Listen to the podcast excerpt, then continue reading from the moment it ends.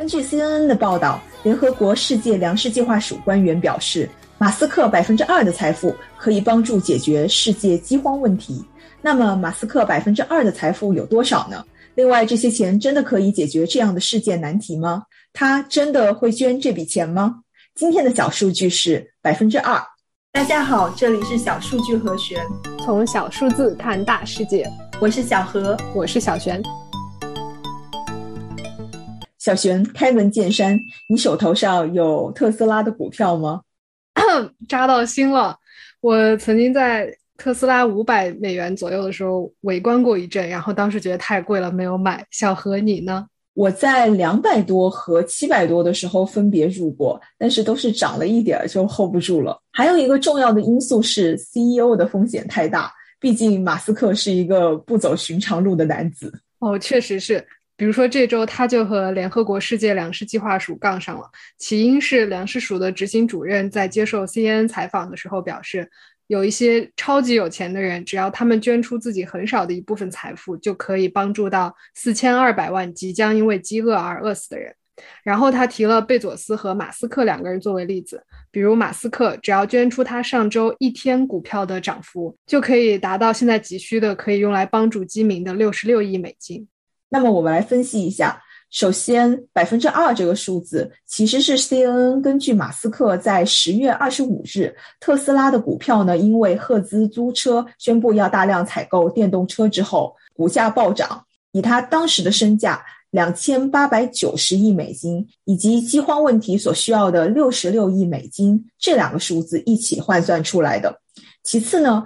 粮食署的官员提到了马斯克，但是他其实也提到了贝佐斯，但是显然这个时候马斯克更具有传播效果，所以我们看到的这则新闻的题目当中呢，只提到了马斯克。最后呢，其实这个官员本身说的也不是解决饥荒，而是说能够帮助到现在面临到饥饿绝境的人。C N 取了一个比较讨巧的题目，叫“马斯克百分之二的钱可以解决全球饥荒问题”。之后呢，C N 做了更正，换成了“可以帮助解决”，而不是“解决”。是的，但是正所谓传谣一张嘴，辟谣跑断腿。此时，这则新闻的原标题已经迅速在社交媒体上发酵。啊，有人喊出了粮食署二零二零年就筹集了超过六十六亿美金，为什么还没有解决全球饥饿问题？这个喊话得到了马斯克本人的回应，他表示只要账单明确的表明六十六亿就可以解决这个问题，他现在就捐。感觉这个事情到这里呢，大家已经有些鸡同鸭讲，没再讨论同一个问题了。那么我们回到这个采访的核心问题和数据：六十六亿美金。其实这次粮食署的官员接受媒体采访，就是要来讲他们的最新估算报告。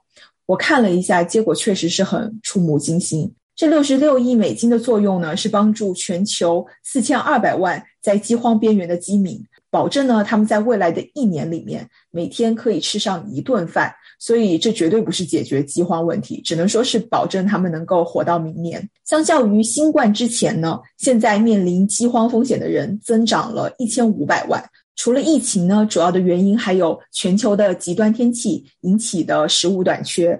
冲突造成的对粮食供给系统的压力，以及物价上涨导致的资金缺口。如果六十六亿美金只是续命钱的话，那么到底要多少钱才能解决饥荒问题呢？康奈尔大学和联合国在二零二零年的研究结果是，未来十年投入三千三百亿美金，可以在二零三零年解决饥荒问题。这份研究当中提出，这个世界上最容易陷入饥荒的人，其实很吊诡的是，就是种植粮食的小农户，因为他们最容易受到气候变化还有耕地退化的因素的影响，粮食收成差，马上就落入饥荒。国家层面上，他们也容易被政策制定忽略，既没有享受到经济发展的红利，也没有参与到技术提升。所以说，这三千三百亿美金主要是从各个维度上帮助全球各国的这样的农户。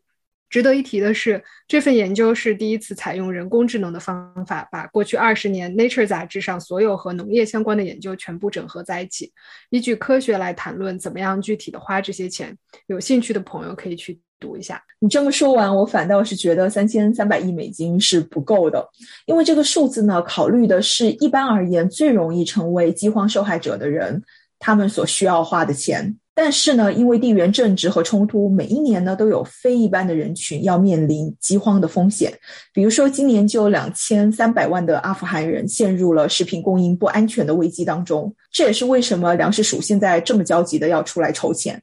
是的，我今天吃饱了，不代表我明天还能吃饱。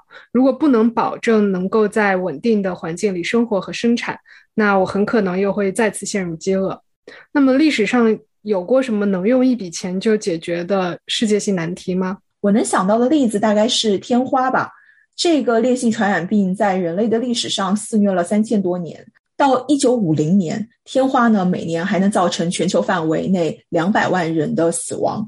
一九六七年开始呢，世界卫生组织开始大力的投钱、投资源，研发和大规模的接种疫苗，终于在一九八零年正式宣布消灭了这个传染病。